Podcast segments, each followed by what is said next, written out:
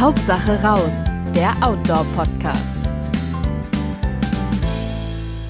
Hallo und herzlich willkommen bei Hauptsache raus, dem Podcast des Outdoor-Magazins. Mein Name ist Kerstin Rothardt. Ich bin in der Reiseredaktion tätig für Outdoor schon seit 2004 ähm, viel in den Bergen unterwegs, in Deutschland und auch in den Alpen. Und genau deswegen freue ich mich, dass ich heute einen äh, besonders interessanten Gast bei uns habe, äh, nämlich den Christoph Erz. Der ist Hüttenwirt auf dem Prinz Luitpold Haus in den Allgäuer Alpen. Ähm, er ist schon seit 18 Jahren Hüttenwirt, äh, war zuerst auf dem Staufner Haus und jetzt eben auf dem Luitpold Haus. Und wir wollen uns einfach mal drüber unterhalten, wie das so ist äh, als Hüttenwirt, wie man sich das vorstellt und äh, was man da eben so erlebt. Hallo Christoph, es freut mich sehr, dich begrüßen zu dürfen. Hallo Kerstin. Ähm, man stellt sich das ja so sehr romantisch vor als Hüttenwirt. Man steht mit der Sonne auf, macht den Gästen gemütlich Frühstück, wurschtelt vielleicht ein bisschen in der Küche und hat nette Gespräche mit den Wanderern und Bergsteigern, die so vorbeikommen. Und ab und zu macht man halt ein bisschen was am Haus und vielleicht geht man abends auch noch eine Runde auf seinen Lieblingsberg. Wie ist denn die Realität? Ja, es gibt sicherlich paar Punkte, die so stimmen, aber ähm, grundsätzlich ist der, der Tag auf der Hütte schon sehr ausgefüllt. Also wir haben äh, ja in der Früh geht's los, dass es äh, mit dem Frühstück einfach oder Frühstück vorbereiten und ähm, wann fangt ihr da an? Äh, ab halb sieben gibt's Frühstück und äh, dementsprechend halt mit Vorbereitungszeit, also so um sechs ungefähr. Okay. Genau, also man also steht wirklich ist, mit der Sonne auf im Das Hochsommer. ist schon mal ein Tagesstart, genau. Mhm. Und ähm, es geht eigentlich schon relativ nahtlos durch den ganzen Tag. Natürlich gibt es auch mal äh, Momente, wo es ein bisschen ruhiger ist, ähm, aber die muss man auch immer nutzen, um eben irgendwelche anderen Arbeiten zu tun. Also mhm. entweder Vorbereitungsarbeiten oder mal Reparaturarbeiten oder gerade so auf der Hütte. Das äh, ist ja so ein autarkes System. Äh, wir haben quasi die eigene Wasserversorgung, die eigene Stromversorgung, die eigene Abwasserentsorgung. Und nach alles, der guckst du auch immer noch nebenher. Sind alles sozusagen. Punkte, die auch irgendwo mhm. äh, in Augenschein genommen werden müssen oder ja. wo mal Probleme auftauchen ähm, oder gewartet werden müssen in irgendeiner Form. Du bist Und, auch dein eigener Handwerker auf der Hütte. In äh, Stück weit schon, ja. ja. Natürlich mhm. kommen dann irgendwann immer die Punkte, wo man dann immer weiter weiß, ja, aber klar. jetzt mal so im, im ersten Moment muss man immer versuchen, sich selber zu helfen. Okay. Genau. Aber vor allem äh, geht halt der Abend, der, der Tag schon auch lang, weil der Abend ist jetzt kein, kein freier Abend, sage ich mal, sondern das ist eigentlich nur der intensivste Arbeits, äh, intensivste Arbeitsfeld, weil wir halt abends natürlich die Gäste im Haus haben und die Hunger haben. Die wollen mhm. dann was essen, wollen was trinken, wollen einen gemütlichen Hüttenabend haben. Wie viele und, äh, können bei euch übernachten? Ähm, wir sind gerade in der Umbauphase. Äh, wir haben die Hütte übernommen mit 200, äh, knapp 280 Schlafplätzen. Also ein mhm. Riesending. Äh, Und die wollen natürlich dann auch alle essen. Genau, also wir ja. müssen sagen, wir, wir, landen jetzt dann nach dem Umbau bei 160 Plätzen, die wir momentan auch noch nicht ganz zur Verfügung haben, weil wir ja. eben immer noch in der Umbauphase stecken. Aber es waren halt vorher, einmal, das war schon so eine klassische Alpenvereinshütte mit Riesenlagern, wo man die Leute richtig reinpfercht hat. Mhm. Und äh, jetzt haben wir da einfach ein bisschen mehr auf Privatsphäre geschaut und, und dass halt auch für jeder ein bisschen mehr Platz hat und ein paar Lager, die man da so mal, ich weiß nicht, wann die entstanden sind, vor einigen Jahrzehnten vielleicht, wo der Boom ja. am höchsten war und der Hütten wird recht pfiffig. Da hat man wirklich jeden Winkel in der Hütte äh, mhm. ausgenützt, wo man teilweise auch gar nicht aufrecht stehen konnte ähm, die haben wir jetzt einfach stillgelegt. Ja, ich glaube, die Leute sind auch mehr so, dass sie sagen, ah, ein bisschen mehr Abstand und ein bisschen mehr Pri Privatsphäre ist eigentlich ganz schön, oder? Das ist auf jeden Fall das, genau, das ist auf jeden Fall das Wunschdenken der Gäste und das, was aber als erstes dann, äh, sage ich mal, wegreserviert wird, ähm, die mhm. kleineren Sachen beziehungsweise die Betten und ähm, ja, das bin jetzt mal ein bisschen gespannt, wie das jetzt so mit der was die Corona-Zeit dafür Auswirkungen hat, auch auf das, ja, das persönliche Empfinden von jedem Gast, ob der dann sagt, bah, das ist mir alles zu eng, ich brauche ich brauch mehr Platz oder ob das äh, ja auch wieder in Ordnung ist, dass halt dann einfach 15 oder 20 Leute in einem Raum liegen. Ja, ja gut. Das wird Man wird zeigen. sehen, ne? Bock haben die Leute, glaube ich, schon in die Berge zu gehen. Von daher, also du wirst gute äh, äh, Erfahrungswerte sammeln können zu dem Thema, denke ich, über den das Sommer. Das glaube ich auch, ja. Genau. Es rennt ja gerade jeder wieder raus und jeder mag wieder in die Natur. Ähm, genau. Du äh, hast gesagt, du fängst um sechs Uhr morgens an mit Frühstück und abends, wann ähm, verlässt du die Küche oder das Haus oder gehst selber zu Bett dann? Also wir haben bis um halb acht gibt's Essen für die Gäste, dann äh, natürlich selber was essen, dann zieht's dementsprechend in der Küche aus, also müssen mhm. wir das alles wieder äh, spülen, putzen etc. Ähm, dann tun wir abends natürlich gleich fürs Frühstück vorbereiten, dass wir das in der Früh, also alles, was vorbereitet werden kann, in der Früh halt schon weg haben. Ja. Und ähm, ja, dann muss man einfach nochmal in den Keller schauen, was haben wir noch an Vorräte, muss man wieder was bestellen mhm. etc. Und ähm, genau, Hüttenruhe ist bei uns um 22 Uhr. Also da liegst du aber noch nicht im Nest. Bis zu der Zeit bin ich auf jeden Fall noch gut beschäftigt. Und ja. wenn dann die letzten Gäste zahlt haben, was halt auch nicht immer, es kann auch mal Viertel nach zehn werden, mhm. ähm, dann muss man halt auch noch Kasse machen und äh, sonstige Sachen. Dann wird es meistens so, ja, halb, dreiviertel elf, wo es dann wirklich ähm, vorbei ist, sage ich mal, mit der Action oder mit der Arbeit. Ja. Und dann kommt auch nur der Zeitpunkt, wo man sich dann mit dem Team nochmal hinsitzt und ein Getränk zu sich nimmt und einfach den Tag ein bisschen Revue passieren lässt und, und ja, ein bisschen Teampflege betreibt oder ja, rund, runterfahren musst du ja selber auch, gar kannst ja nicht von 100% auf, auf null und dann schläft man gleich, gar das genau. funktioniert ja eh nicht. Bleibt dir dann überhaupt Zeit, äh, ein bisschen wandern zu gehen und die Berge zu genießen? Ja, also wandern tue ich, tue ich ja auch immer versuchen, dass ich das mal hinkriege. Aber das ist jetzt äh, schon eher die Ausnahme. Also ich ja, glaube, das, das ist, so. bist du wahrscheinlich mehr in den Berge wie ich. ähm, aber ja, es, es gibt natürlich so einen Hausberg, wo man mal schneller hinkommt, wo man auch mal, wenn mhm. man jetzt zwei Stunden Luft hat, mal hinspringen kann. Und diese größeren Touren oder so, das muss man sich dann natürlich auch planen, ja. ähm, dass man da halt dann die, die Freizeit hat. Aber im Endeffekt genießen kann man es ja auch, weil ich jeden Tag halt meinen Nachmittagskaffee auf der Terrasse trinken kann und in die Berge schauen. Ja, ja ich war bin, selber schon mal ja am Prinz Luitpold Haus. Das liegt ja auch wirklich wunderschön mit dem kleinen See noch davor und so. Also die Lage ist natürlich echt schön. Ich denke, klar, wenn du dir da eine Auszeit nimmst, da hast einfach auch schon mal kurz durchschnaufen, kleinen, kleinen Mini-Urlaub wahrscheinlich. Genau. Hm, wie wird man denn eigentlich Wirt? Du bist ja seit 18 Jahren Wirt, aber wie kommt man dazu?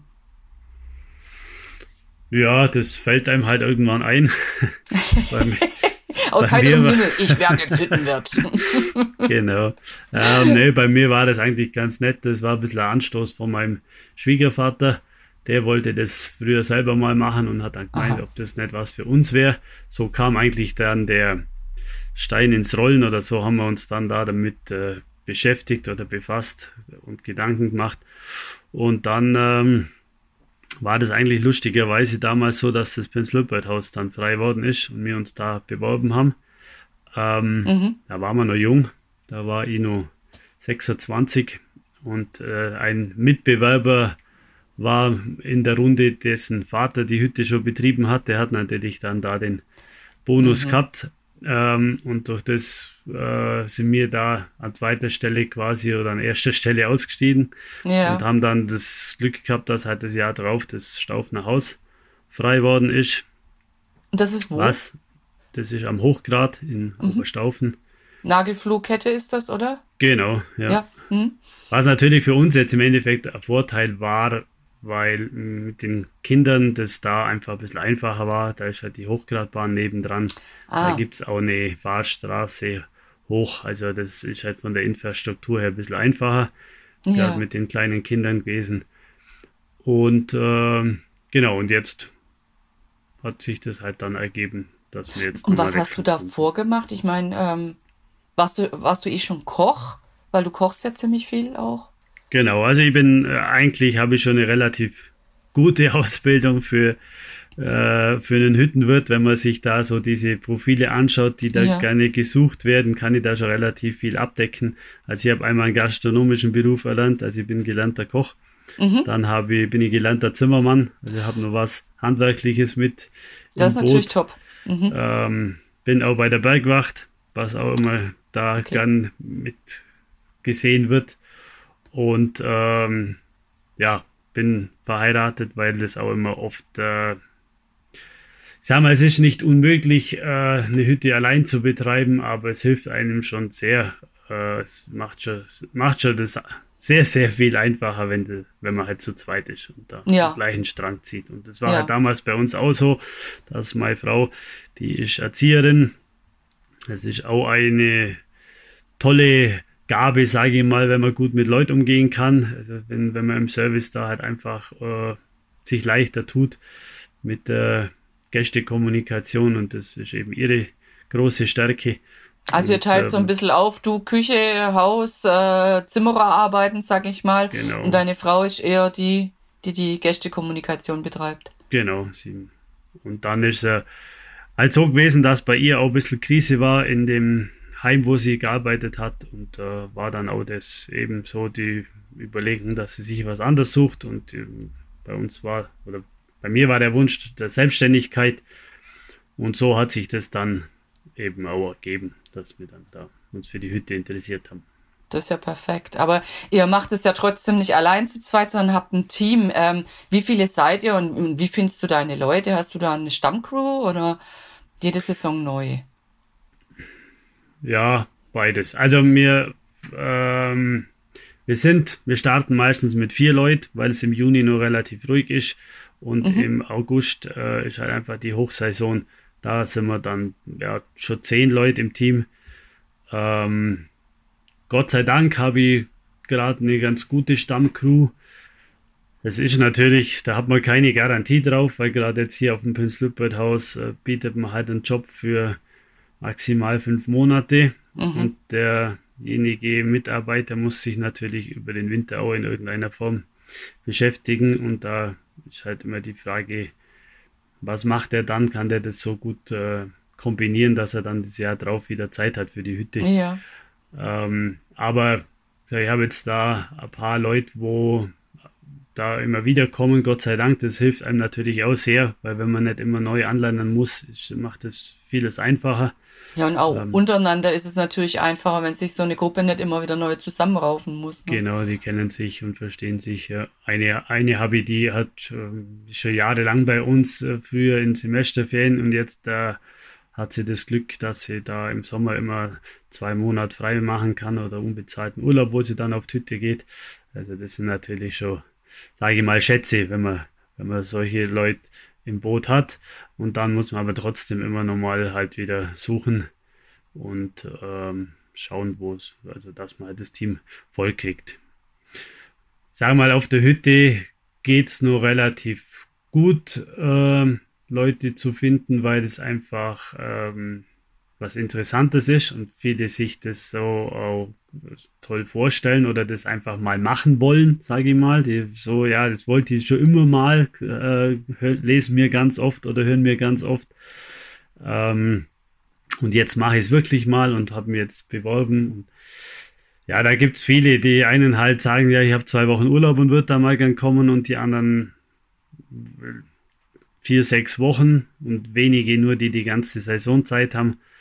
Ähm, ja, das ist, halt, das ist ein bisschen schwierig, so sage ich mal. Zwei, zwei Monate äh, hilft mir nichts. Äh, zwei Wochen hilft mir nichts, aber ähm, ja, längere Zeit ist es dann schon auch gut, vor allem weil wir halt im August einfach viel Leute haben, äh, wo wir brauchen. Und wenn da dann jemand halt äh, nur zusätzlich im August zum Beispiel arbeiten kann, hilft es uns auch. Jetzt bist du ja nicht äh, allein mit deiner Frau auf der Hütte, obwohl der äh, gut zusammen funktioniert, sondern du hast ja auch noch ein Team um dich. Ähm, wie viele Leute schaffen denn so bei dir auf der Hütte über die Saison und wie findest du die? Und ist das eine Art äh, Stammcrew? Ähm, was machen die denn? Also ist das dann Mithilfe in der Küche, Service? Wenn einer ein bisschen handwerklich begabt ist, langt er äh, da auch mal hin? Oder wie muss man sich das dann vorstellen? Eigentlich ist das schon eher äh, also handwerklich weniger. Mhm. Das ist schon in der, entweder in der Küche oder im Service oder halt, also sage ich mal im Haus allgemein. Ja. Aber jetzt nicht handwerklich, sondern schon gastronomisch. Gastronomie. Mhm. Genau. Man muss, wir machen im Team da immer alles zusammen, sage ich mal. Wir haben da nicht eigene Putzkolonne, äh, mhm. sondern die, wo im Service sind, die müssen auch vormittags putzen okay. und äh, abends im, im, Service sein. Also das oder Betten machen, das teilt man sich auch ein bisschen auf. Da macht man mal einen Tag saugt man, einen Tag putzt man, mhm. einen Tag macht man Betten und äh, dann einmal macht man Theke und einmal macht man Service. Dann wird es auch nicht so langweilig, dann ist es einfach immer ein bisschen Abwechslung. Ja, vor allem kannst du die Leute dann überall einsetzen, ohne dass du einen Spezialisten hast und wenn der wegfällt, dann ist halt blöd, gell? Das genau, macht es natürlich ja. auch einfacher. Ähm, Gibt es denn so eine Art Stammtisch mit anderen äh, Wirten von benachbarten Hütten oder habt ihr eine andere Art von Austausch oder ist das so ein bisschen Einzelkämpfer-Job? Also ein, Stammtisch jetzt in dem Sinn haben wir nicht, wo wir uns jetzt wirklich regelmäßig treffen aber wir kennen uns untereinander gut und wir haben schon meistens so einen Austausch im, im Jahr, sage ich mhm. mal. Also meistens äh, vor der Saison sitzt man sich mal zusammen und sonst trifft man sich ja unterm Jahr einfach mal, weil ja die auch die meisten in der Gegend wohnen oder ja. ja wo man sich einfach mal zufällig über den Weg läuft oder man, man trifft dann mal jetzt nicht alle, aber halt Einzelne und sagt, komm, komm mal vorbei oder spielt mal Karten oder wie auch immer. Ja, weil ich denke, das hilft ja auch, wenn man da ein bisschen Erfahrungswerte austauscht. Oder vielleicht auch Personal, wenn man sagt, boah, ich habe jetzt eigentlich einen zu viel, der taugt aber gut, den kannst du vielleicht für deine Hütte brauchen. Ne? Das ist halt vielleicht auch ja, nicht doof. Genau. Ja. Ähm, ja, oder man hat, uh, man telefoniert einfach ja. mal, wenn man sagt, hey, wenn wir was wissen oder wie macht ihr das oder so, das das ist schon. Also, also das ist ein, sehr offenes Miteinander. Ein, ein gutes Miteinander, so hört sich's an. Ja, genau. Mhm. Beim Luitpoldhaus ist es äh, ähm, eine Besonderheit. Äh, du hast alles auf Bio umgestellt oder das meiste, was ganz gut ging. Ähm, wo liegen denn da die Schwierigkeiten und gibt es da auch Grenzen, wo du sagst, boah, das können wir jetzt in Bio wirklich gar nicht leisten oder will ich auch nicht? Ja, das Bio-Thema ist schon eine, sage ich mal, aufwendigere Geschichte, weil auf der Hütte halt auch immer Logistik noch mit ein großes Thema ist, wie kommt das Zeug hierher? Das wäre meine nächste ähm, Frage gewesen, wie, wie, du überhaupt dich bevorratest. Aber das kannst du dann gleich am besten mitbeantworten. Ja, ähm, genau. Also ich habe mir dazu entschieden, Bio-Lebensmittel zu verwenden und die Küche ausschließlich Bio mit, ja, also mit Bio-Lebensmitteln zu versorgen. Ähm, das war anfangs also das ist schon ein Prozess, ja. Man muss erstmal schauen, was darf man, wie, wie sind da die gesetzlichen Vorgaben, wie sind die Richtlinien, wie könnte man es machen. Es gibt verschiedene Möglichkeiten. Man kann auch theoretisch auch nur ein einzelnes Gericht machen oder nur eine einzelne Zutat in Bio und alles andere nicht. Aber man braucht auf jeden Fall eine Zertifizierung. Oh. Ähm, mhm. Das muss also alles äh, sauber äh, sein. Man, da, das, das Wort Bio und das Wort Öko ist ein geschützter Begriff und der, wer den verwendet, der muss zertifiziert sein. Ähm, was in meinen Augen auch einfach richtig ist, weil sonst würde das äh, schnell wieder überhand nehmen. Jeder sagt, ja, ja, das ist Bio ja, und äh, kauft einmal 10 Bio-Eier und, und verkauft dann 500 so ungefähr. Ja, ja. Ähm, und äh, also das muss dann eben einfach alles nachvollziehbar sein. Jetzt äh, war das am Anfang mal, haben wir so ein Umstellungsjahr, weil ich halt äh, auch ein paar Sachen auf der Hütte gehabt habe, wie jetzt so Konserven oder so, wo man halt auch mal einlagert ähm, und das ich jetzt nicht wegschmeißen wollte. Mhm. Dann haben wir jetzt quasi im ersten Jahr das äh, noch nicht alles Bio gehabt, sondern da waren dann nur zwei, drei Gerichte konventionell. Und jetzt sind wir aber an dem Punkt, wo wir sagen, jetzt haben wir dann alles Bio, zumindest was Lebensmittel angeht. Und bei den Getränke ähm, sind wir auch ein gutes Stück. Mhm. Aber da gibt es auch noch ein paar Sachen, die jetzt äh, nicht bio sind. Kommt dann einer auf genau. die Hütte hoch äh, und zertifiziert es, schaut sich an, wie, wie sieht die Vorratshaltung aus und sagt, ah ja, hier da stehen aber noch drei Tomatendosen, die sind nicht bio, also kriegst du dieses äh, Siegel nicht oder wie muss man sich das vorstellen?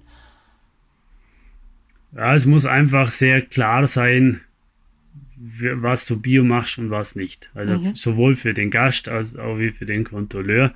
Ähm, wenn du jetzt sagst, ich mache, äh, also eher mir jetzt halt nach Lebensmittel Gruppe entschieden, oder? Und habe gesagt, okay, alles, was ich jetzt neu kaufe, ist Bio. Ja. Und was ich halt noch habe, ist dann äh, nicht Bio, aber es ist äh, quasi so, du müsstest das alles trennen. Also du müsstest dann mhm. ein separates Lager haben äh, oder muss sehr deutlich erkennbar sein, wo sind die Bio-Lebensmittel und wo sind die nicht Bio-Lebensmittel.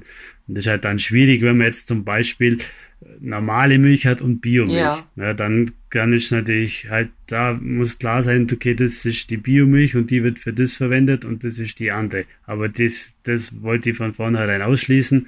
Ich habe einfach Biomilch äh, gekauft und habe dann, wenn es jetzt halt in einem Produkt war, wo jetzt vielleicht nicht als Bio ausgelobt habe, mhm. äh, dann war da trotzdem Biomilch drin, ja. obwohl das jetzt halt dann nicht äh, für einen Gast ersichtlich. Also man darf schon, das, das ist ja quasi dann So rum darf Bonus, man ja sag eh. ich mal, ja, so rum darf man, genau. Ja, ich glaube, sonst wirst du in der Küche ja, auch wahnsinnig. Also wenn du mit zwei Lagern arbeiten musst, genau überlegen, aus welchem Lager nehme ich was für welches Gericht.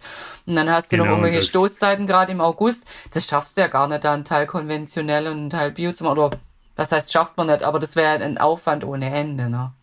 Ja, genau. Ja. Das, hm, und wie, wie kommt sein. das Zeug dann überhaupt äh, hoch zu dir?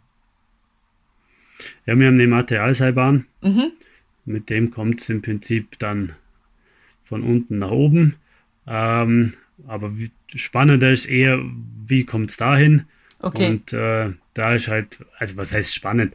Es ist halt einfach eine Strecke, wo man da durchs Tal fahren muss, um zur Materialseilbahn zu kommen. Mhm. Und äh, klar, das muss natürlich halt irgendwo lohnenswert sein, mhm. sage ich mal. Dass der, der, der Lieferant kann ja nicht da irgendwie wegen ein bisschen was da so lang hinfahren und das dann einladen, ja, sondern das muss sich halt irgendwie ähm, rentieren.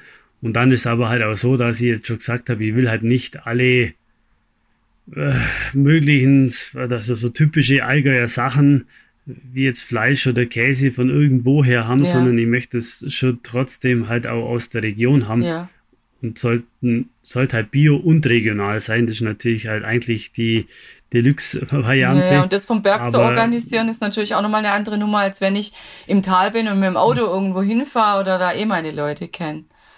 Genau. Dann ist aber halt oft so, dass das dann das halt der Bauer, der Bio-Käse hat oder herstellt, der dir den dann vielleicht auch gern verkauft, aber der keine Logistik ja. hat. Der, der, der sagt, du kannst sehr gern von mir Käse haben, muss ihn bei mir halt abholen mhm. und dann wird es halt schwierig. Aber ja, hast du dann jemanden im Tal, wo du sagst, pass auf, dreh mal eine Runde, weiß was ich, zum Metzger A, zum Bauern B, zum Getränkehändler C, mach mal so viel, dass das eine Materialseilbahn voll reicht oder zwei, bring das hin und dann machen wir das am Mittwochnachmittag um zwei. Genau, also ja. da habe ich Gott sei Dank die Unterstützung aus der Familie. Mhm. Also das macht mein Schwiegervater. Ah, super. Der ja, ist äh, Rentner, der hat also, kann sich da dafür Zeit nehmen und äh, der fährt mir dann eben gewisse Leute an und äh, okay. oder manchmal kriegen wir es auch hin, dass dies, das zu uns heimgebracht wird und dann sammelt er das quasi und bringt es dann mit oder manche Sachen bringen, bringt auch meine Frau mit, wenn sie raufkommt. Also das funktioniert, aber man muss da immer mitdenken oder überlegen, wer kommt als nächstes, wer könnte und ja. äh, Klingt nach, klingt Wo nach ist die Bahn? ja, das muss man da schon immer im Hinterkopf haben. Habt ihr denn äh, eigene Tiere äh, am Haus, ein paar Hühner oder sowas? Oder im Tal einen, einen Hof, mit dem ihr zusammen schafft, weil der eh in Familienhand ist? Äh, nee, einen familieneigenen Hof haben wir keinen mehr. Äh, mein Vater hat mal eine Landwirtschaft gehabt, aber der ist auch mittlerweile Rentner und hat das äh, nicht mehr. Ja. Ähm, wir selber, wir haben ein paar Hühner und wir haben im Sommer immer äh, zwei Schweine, aber das ist alles so Privatbereich. Äh, also auch diese, die Hühner, die sind im Winter auch mit uns unten im Tal, die nehmen wir dann eben mit rauf. Ähm, aber das ist jetzt nichts, was, äh, was für die Gastronomie oder mhm. für die Hüttenküche relevant ist. Und, und die Schweine sind unten im Tal, die habt ihr nicht oben? Doch, die haben wir Habt ihr auch oben? Im Sommer. Ah mhm, ja. Genau. Okay. Ah, das ist auch interessant. Aber das ist also euer, euer Privatzoo sozusagen. Genau. Ja. Apropos, äh, weil du gesagt hast, im Winter dürfen die Hühner dann auch wieder mit runter. Was machst du denn im Winter so? Da ist ja die, die, ähm, die Hütte sozusagen zu, Winterraum ist offen, glaube ich. Habt ihr einen, gell? Genau, ja. Ähm, ja, zum einen bin ich bei der Skiwacht, mhm. weil also als Bergwachtler kann man im Winter quasi dann hauptamtlich als Skiwacht, Skiwachtler tätig sein. Ja. Und äh, ansonsten bin ich da eher auf dem Baugewerbe tätig. Und ja, da muss es auch nicht ganz so streng sein. Wir haben ja, ja im, Wind, im Sommer viele Stunden. Mhm. Ja, haben wir ein bisschen was vom Stundenkonto nehmen. Ja, ja, klar. Wollte gerade sagen, viele nutzen es ja wahrscheinlich wirklich auch, also Hüttenwirtskollegen nutzen es ja wahrscheinlich wirklich auch als Ruhephase oder manche fahren ja dann auch erstmal selber in Urlaub. Ja, genau. Das ist natürlich halt bei uns hier das Thema, dass wir schulpflichtige Kinder haben und dann kannst du natürlich auch nur wegfahren, wenn äh, Ferien sind. Ja. Und das ist dann halt im Herbst nur, nur die Allerheiligen Woche. Okay. Und äh, ja. Ja, hm. We Weihnachten ist mir eh daheim, die Ferien, Osterferien. äh, nutz, die nutzen wir auch nochmal und den Pfingstferien sind wir schon wieder herum ja. Sommerferien. Also von dem her, da gehen wir schon in Urlaub, natürlich. Ja. Aber da, äh, das wird sich vielleicht mal ändern, wenn die Kinder nicht mehr mitwollen, dann ist man da wieder ein bisschen flexibler. Apropos Familie, wie, wie, wie funktioniert das eh, das Familienleben? Du hast ja schon gesagt, deine Frau ist teils im Tal unten, teils oben und die Kinder, drei Stück hast oder habt ihr? Ja? Genau.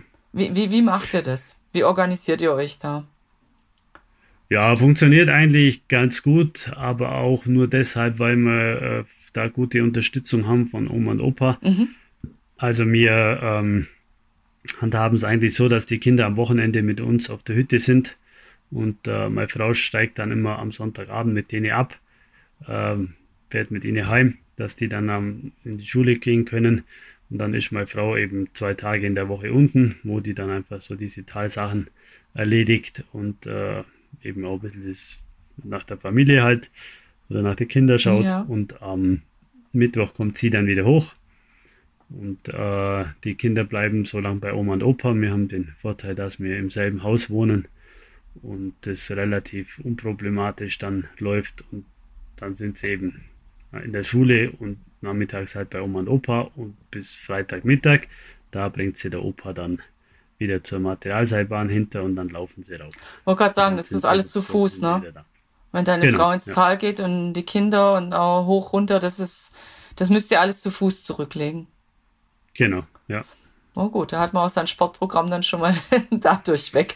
Die Kinder sind ausgelastet, genau. wenn sie oben sind, weil sie einfach schon ein paar Meter gegangen sind. Wie weit ist es denn? der kürzeste Weg, den die nutzen. Ja, wir vielleicht. haben natürlich den Vorteil, dass wir halt eben bis zur Materialseilbahn fahren dürfen. Ja. Äh, und von da so ungefähr eine Stunde. Ah, okay. Eine Stunde bis eineinhalb, ja. je nachdem. Also Stunde muss man schon ziemlich stramm laufen, aber ja, das sind ja auch ein paar eineinhalb Höhenmeter. schaffen wir es gut. Genau. Ja. Das ist ja nicht nur im, in der Ebene. Ne? Mhm.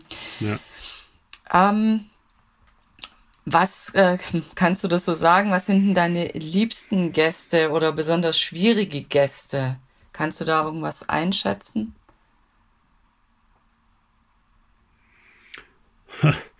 Ach mal, was sind, was sind die liebsten Gäste? Die liebsten Gäste sind natürlich die einem persönlich liegen.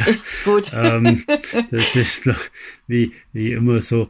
Ähm, ja, wo kann man sagen, Familien nein. sind besonders äh, handsam oder lieber kleinere Gruppen oder ja, ich denke so an, an Junggesellenabschiede werden es wahrscheinlich kaum zu dir hochschaffen, weil das wären bestimmt ein bisschen schwierigere Gäste.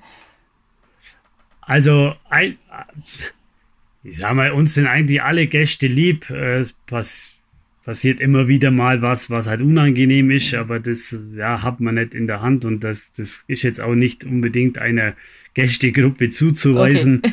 Ähm, Junggesellenabschied, weil du es ansprichst, oder auch so Vereinsausflüge hatten wir im Staufner Haus viel. Ja. Ähm, in der Zeit, weil das natürlich auch einfacher zu erreichen war. Da sind wir aber dann auch in der Zeit schon draufgekommen, dass wir dann gesagt haben, wir wollen das nicht mehr. Also mhm. das haben wir dann zum, zum Schluss hin nicht mehr gemacht, weil halt sehr häufig die Toiletten dann am Morgen äh, ver, mehr Pflege gebraucht haben als sonst. Ge gefüllt waren mit äh, nicht normalen. Ah. Und äh, ja, also, oder auch in den Betten halt, das, die, ja, hat man sie, haben sie sich halt dann, man trinkt da viel oder dann übergibt man sich und dann hast du da das Zeug im Bett und viele sind dann mhm. auch einfach nicht ehrlich und können das nicht sagen mhm. oder wollen das nicht sagen, dann hast du da immer so unangenehme Überraschungen ja. und das, äh, ja, klar hat man da mit denen auch immer einen guten Umsatz, weil sie halt viel trinken, ja, ja. aber da ähm, irgendwann muss man sich dann entscheiden, was man, was man lieber will. Und das hat sich jetzt aber da oben ein bisschen relativiert, weil wie gesagt, wie du schon gesagt hast, die kommen da eigentlich kaum hoch, mhm. weil das dann doch zu anstrengend ist oder zu weit weg.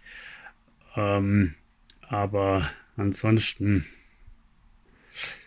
was ich zunehmend schwieriger finde, sind äh, Hunde, mhm. weil die oftmals ähm, nicht, nicht gut erzogen sind, die dann nicht folgen oder einfach, ja, Weg liegen. Ich habe hab da mal so eine Erfahrung gemacht, ne, der ja, müssen halt regelmäßig in den Gastraum äh, rein als Service-Mitarbeiter. Ja, Logischerweise läuft man permanent ja, ja. hin und her und der, der Hund lag einfach in der Türe. Oh. Man musste dann da drüber steigen. Dem Hundebesitzer gesagt, aber nicht den Hund äh, zur Seite nehmen kann. Und dann hat er gemeint, ja, ich habe es ihm auch schon gesagt. Ja, super.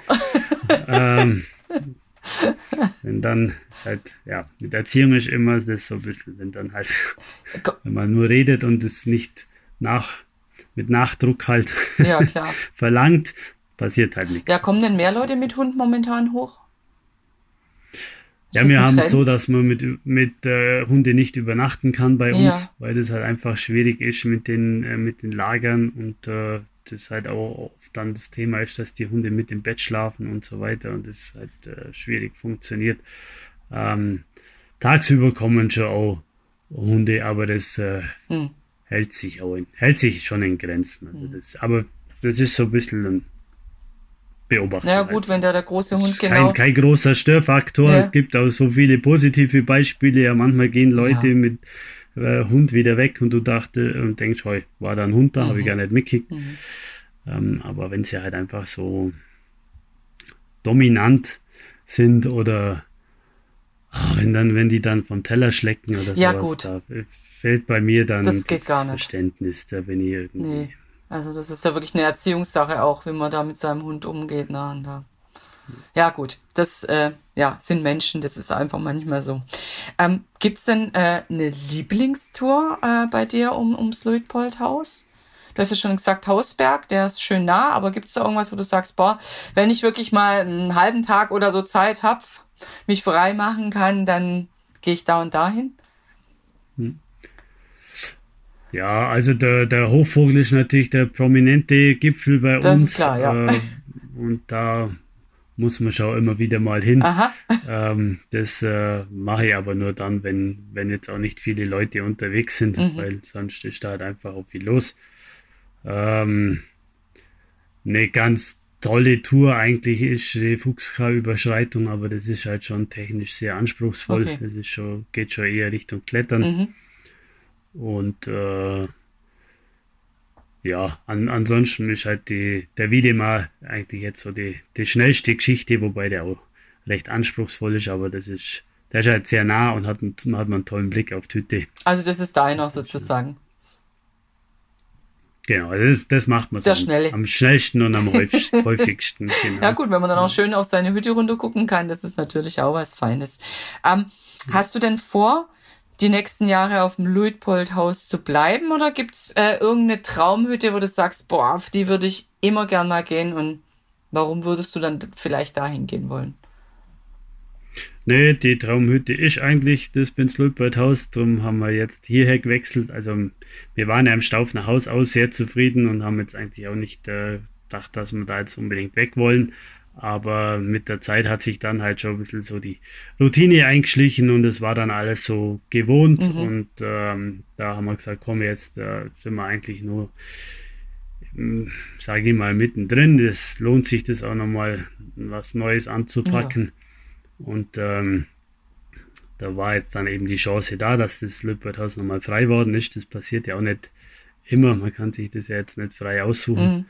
Mhm. Und ähm, da konnten wir, haben wir jetzt eben das Glück gehabt, dass wir hierher haben gehen können, ist für uns, ja, also möchte ich schon sagen, eine Traumhütte, wir fühlen uns hier sehr wohl. Und jetzt, wie gesagt, durch die Umbauarbeiten hat man jetzt hier auch noch sehr viel verschönert oder verbessert. Und äh, von dem her passt es gut.